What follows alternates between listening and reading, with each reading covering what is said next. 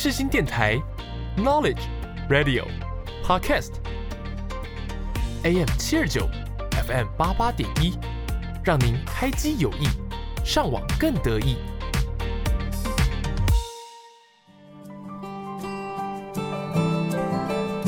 朋友问：社会心理学学什么？我们学了社会学，也学了心理学。朋友说。那就是社会学加上心理学嘛？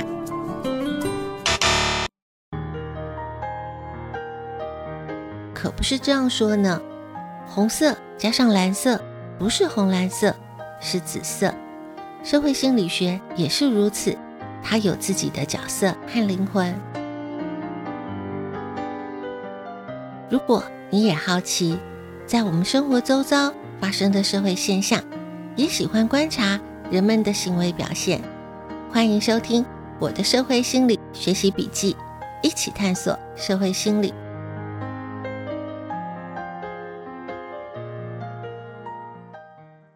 是人们的行为造成社会现象，还是社会现象影响人们的行为？我认为社会心理学可以找到解答。欢迎收听我的社会心理学习笔记，一起探索社会心理。我是笔记主人周尔斯。最近许多新闻媒体非常热烈报道一个新名词“安静辞职 ”（Quiet Quitting），也有翻译成“安静离职”、“无声辞职”。在 TikTok 上标注“安静辞职”的短片是超过数百万次的点阅率。安静辞职，它的意思并不是向老板提出离职，而是上班族在工作的时候保持着不多做。不加班、不升迁的态度。根据《华尔街日报》的报道，许多人在工作上安静辞职的原因是想把自我价值从工作转移到家庭、旅行、社交这些工作以外的个人时间。根据盖洛普调查指出，美国员工的工作互动指数正在逐年的降低。这个现象在千禧世代和 Z 世代的族群。更达到了百分之三十一的新低点。这其中还有超过半数人表示，他们只愿意做工作最低的要求。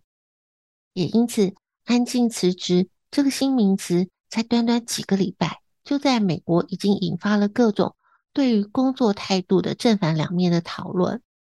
这个讨论也延伸到了比起西方国家更崇尚努力工作的亚洲，引起了许多国家的关注。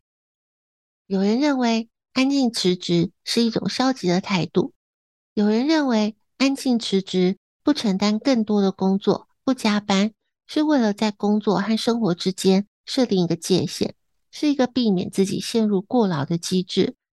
正反两面的论点都有各自的支持者，不论是网络上面的建议，或者是具有权威的调查机构的数据，都不会为我们的人生负责。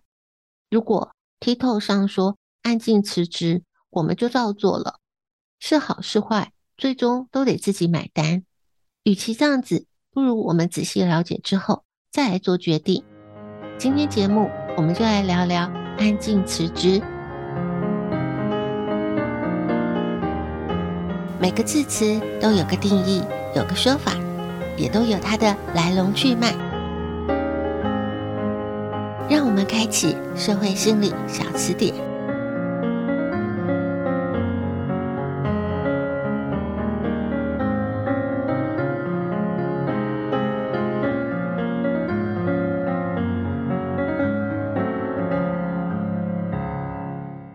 TikTok 上安静辞职最有名的短片来自于一位工程师，他的影片点阅率超过了三百万次。他在影片当中表示，不再认同工作是生活的核心，安静辞职不是直接离职，是抛弃人应该往上爬、超越现状的想法。参与讨论安静辞职的人越来越多，也有人提出了一些对于安静辞职的看法。一位 TikTok 的使用者 Amanda Henry，他就认为，安静辞职是对自己工作该有的表现。设定界限，然后绝对不超出界限，所以会发现安静辞职对有些人来说就是只愿意做到最低标准，不愿意多花一分力气。而有一些人认为，只要是不过度的耗竭心力，避免付出心理或身体健康损害的代价就好。说到这里，或许有些听众朋友会觉得，安静辞职的现象，这样的一个消极态度，感觉上有些似曾相识。没错，一定有人联想到了“躺平族”。躺平族是来自于中国的年轻朋友在网络上的用语，说的是年轻人对于生活、工作充满了倦怠感，认为与其努力，不如选择躺平的生活态度。躺平族的人生态度就是不买房、不买车、不结婚、不生子、不消费，强调维持最低生存标准，拒绝成为他人赚钱的机器和被剥削的奴隶。也就是说，躺平族选择的人生是放弃婚姻、不找工作、降低物质需求。日本在更早之前，大约是二零一零年的时候，甚至更早，就出现了简居族。简居族说的是在家里足不出户，和社会脱节时间超过六个月以上的族群。日本还有单身寄生族，单身寄生族。说的是未婚、有工作、和父母同住，收入大部分花在自己个人身上，很少或者是甚至没有贴补家用的族群。而且，简居族和单身寄生族说的不只是年轻人，这其中还有许多的中年人。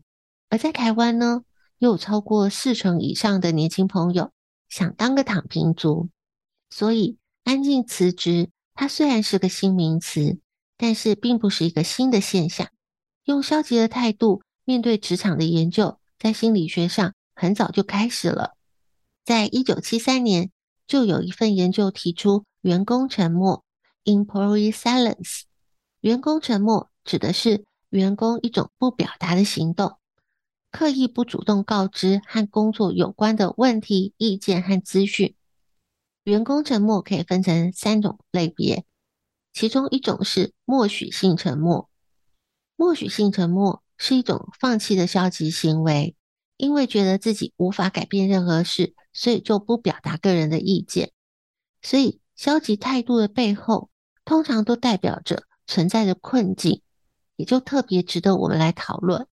在下个段落，我们继续讨论安静辞职。科学实验、实战案例，都是个小故事。一起打开社会心理案例笔记。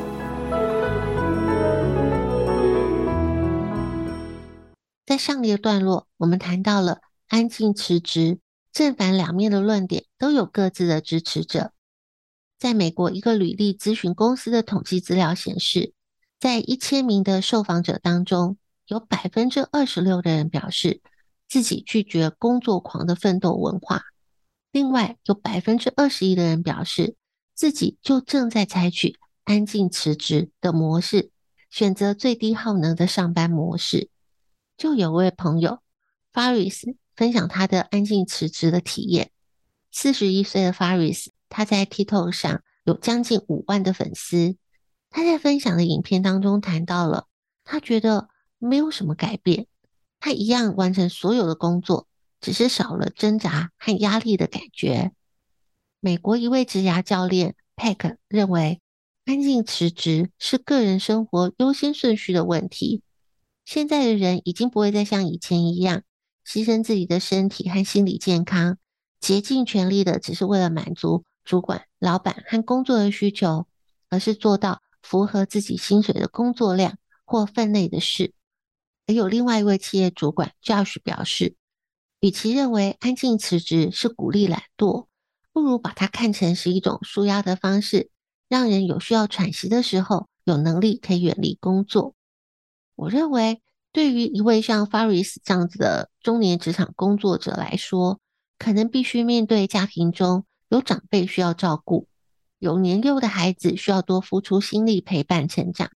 采取安静辞职是一种符合阶段性人生特性的选择。再来看看另外一个体验安静辞职的经验分享。在英国一家零售家具公司担任行销的 Georgia 他就分享他的体验。Joshua 表示，他自己是经常性的加班，但是完全没有收到任何额外的酬劳，而且还被要求接下公司内部的另外一个职务。他在一个星期里面的工作时间就将近达到了六十个小时。他也曾经向主管反映加班没有加班费的不合理，主管有承诺要调薪，但是后来就不了了之。最主要他还是拿着一样的薪水做超时的工作，他有一种被羞辱的感觉。在疫情期间，他就决定要采取安静辞职的模式，然后试着去找另外一份工作，但是。就在他拒绝多余而且不在原本工作项目内的工作的时候，他反而被指控是在偷懒。JoJo 在公司就被贴上了偷懒、不认真的标签，他就更不想投入更多的心力在工作上了。最后，他离职了，是真正的离职。就有心理学家表示，安静辞职的心理代价可能比过劳还要严重。安静辞职可能会让人处在疏离的状态。也可能会产生更多的情绪劳动，引起更多的压力，甚至是忧郁、沮丧的状况。不如真的离职会更好。有一位在通讯传播公司任职的网友就分享了他安静辞职的经验。他说自己曾经对工作不满，决定不再用努力的态度去面对工作，却发现工作更少，反而自己觉得更沮丧。因为他觉得做的事情很没有意义，也觉得自己失去了价值感，所以不如真的离职，去建立自己的事业，或去找更适合自己的工作。以上的几个案例分享，会发现实际上去体验安静辞职，有人觉得好，有人觉得不好。确实有很多事情听着别人说好像是不错的，可是要看个人是不是真的适合。就像才刚开个人演唱会的徐若瑄，她在接受媒体访问的时候，她谈到了减重体重管理。她说这两年一六八间歇断食法非常的流行，很多人也都分享了采用一六八间歇断食法减肥很有效。但是她就发现，考量到她自己的生活作息很难去达成，而且她喜欢和朋友共同完成目标。所以他就决定找朋友一起减肥，一起设定目标，一起努力达成，效果也很好。所以他提醒大家，任何事情要找到最合适自己的方法，而不是要盲目的跟随流行。这也是我们要提醒自己，不要掉进去从众效应。回到我们今天讨论的主题，安静辞职。在前个段落，我们有提到，消极的态度的背后，通常都代表它存在着困境。以日本来说，在一九九零年代，经济泡沫化，经济发展属于停滞的状态。年轻的世代再怎么努力赚钱，也赶不上高房价、高物价，所以产生了越来越多的茧居族、单身寄生族。而这几年的新冠肺炎疫情，让世界各地的经济状况都受到了严重的考验，供给和需求不平衡，物流和金流都受到了限缩。贫富差距越来越大，中产阶层逐渐消失，阶级固化。面对高房价、低薪、低退休金，很多上班族就只想安稳的待着，不积极的工作态度是职场真实的现况。安静辞职也可以是说对大环境的一种无声的抗议，而且在疫情之下的生活，静下来重新去思考和评估，在自己的生活里。在人生的道路上，什么是优先的选项？谈到大环境，真的太难。但是我们可以回到个人的身上。对于安静辞职，我认为我们不要用非黑即白的二分法来看待。在《终结黑白思考》这本书里面，他就提到了，局限在二元思考，容易忽略选项，错失机会，丧失判读真相的思辨能力。所以在下一个段落。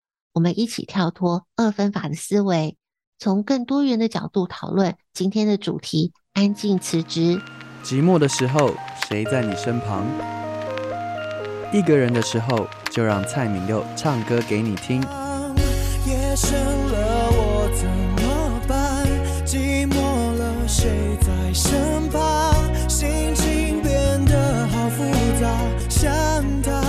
我是蔡明佑，你现在收听的是世新电台 FM 八八点一 AM 七二九。心放空了，悸动好了。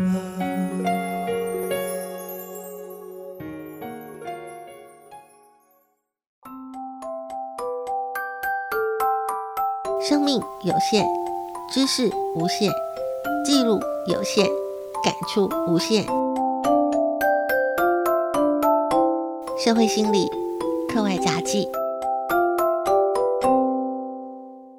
在安静辞职的概念里，有个很重要的目标，是要在工作和生活当中找到平衡。农业时代日出而作，日落而息，生活和工作界限是很分明的。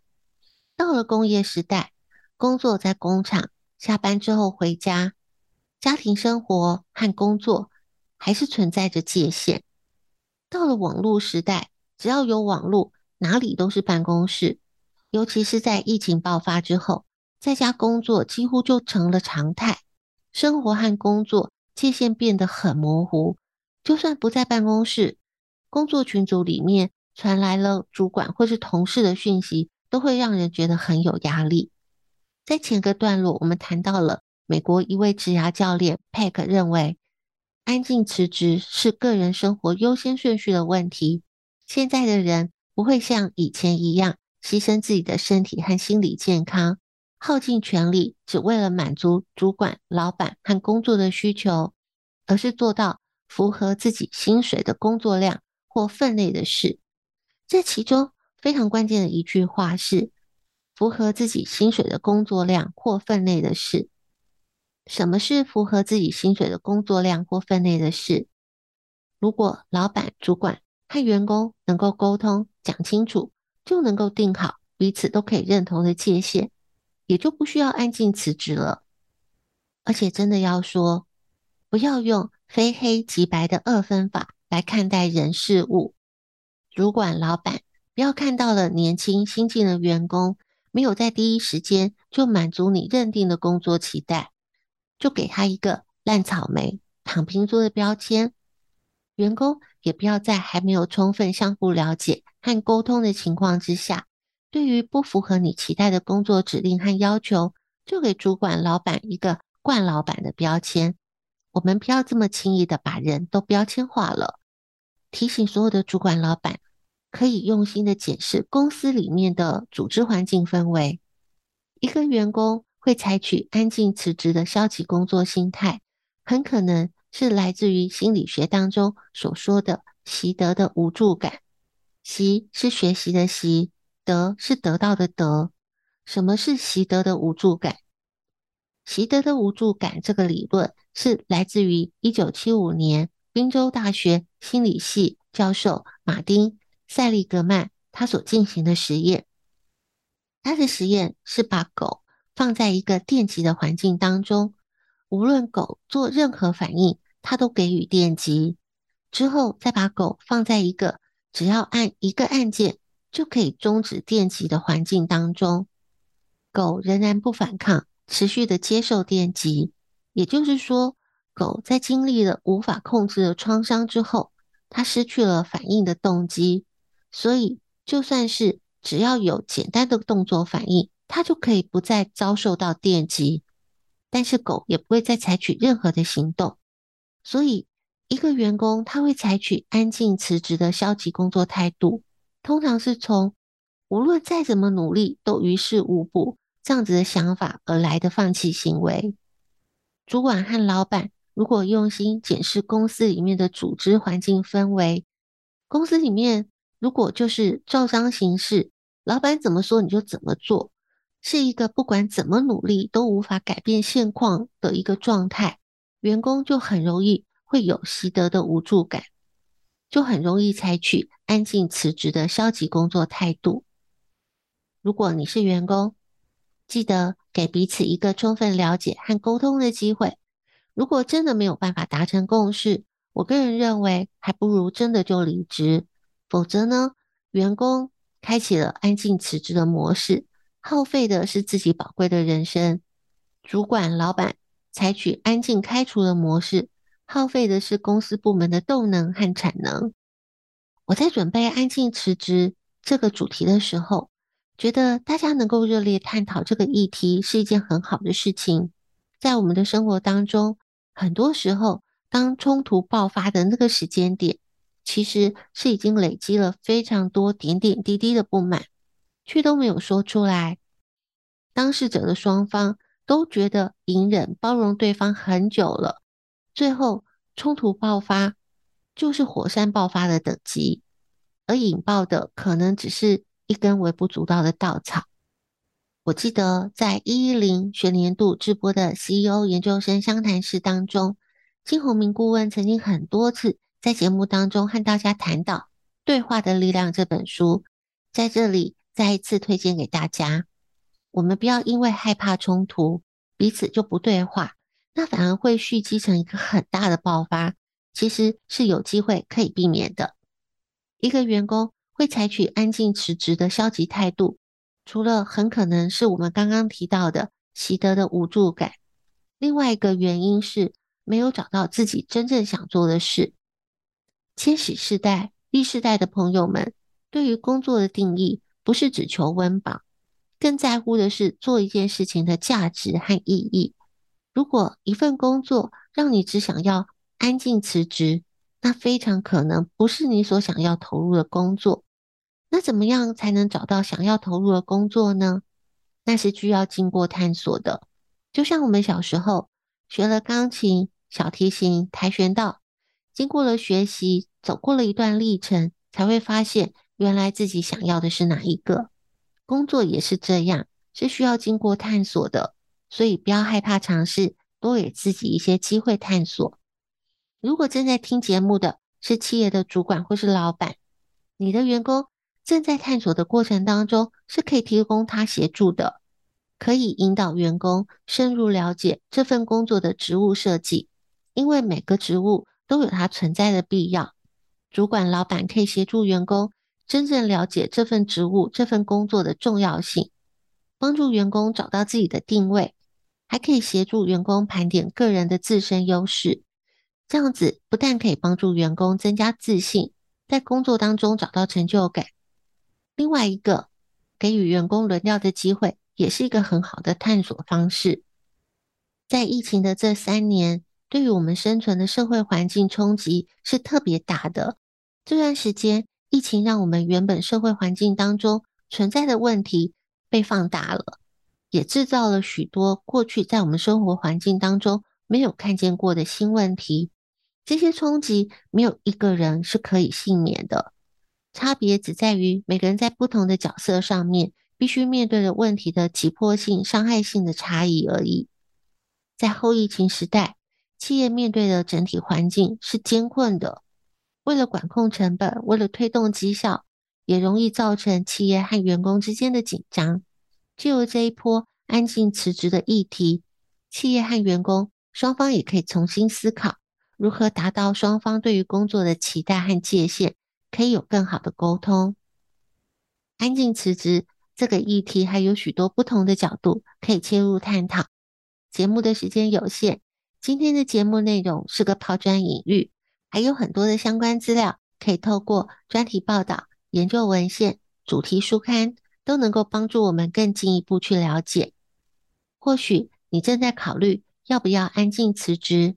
或许你身边有朋友已经在安静辞职，希望你可以是经过了深入的了解、思考，再做出判断和决定。也欢迎在粉专分享你的笔记内容，透过知识分享，我们一起成长。感谢您今天的收听，我们下次见。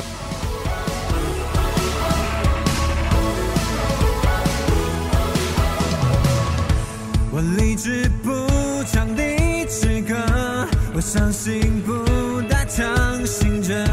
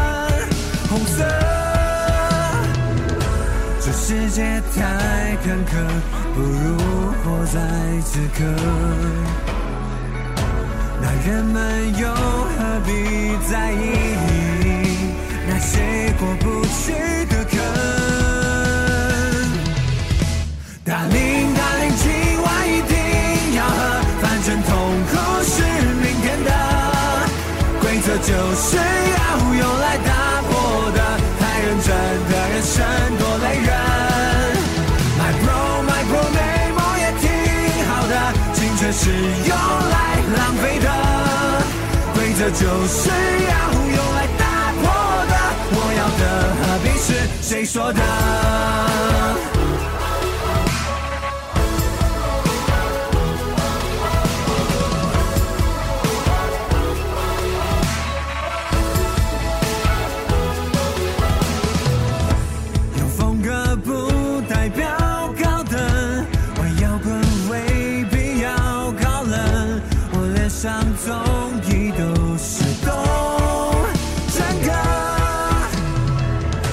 这社会太假了，还好我活很真。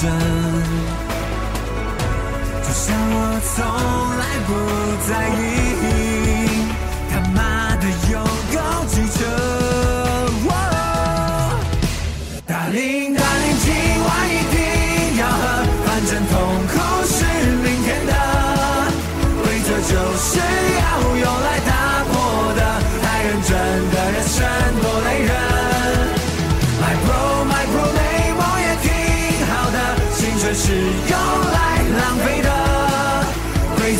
是要用来打破的，我要的和平是谁说的？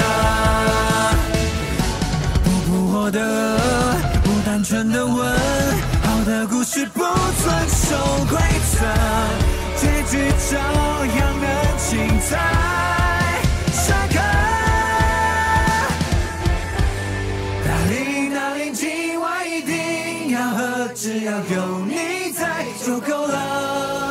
继续反复着那痛苦快乐，不完美的人生才动人。My bro, my bro，美梦也挺好的，青春是用来浪费的，规则就是要用来打破的，我要的何必是谁说的？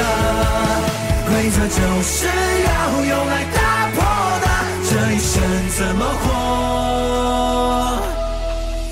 Son.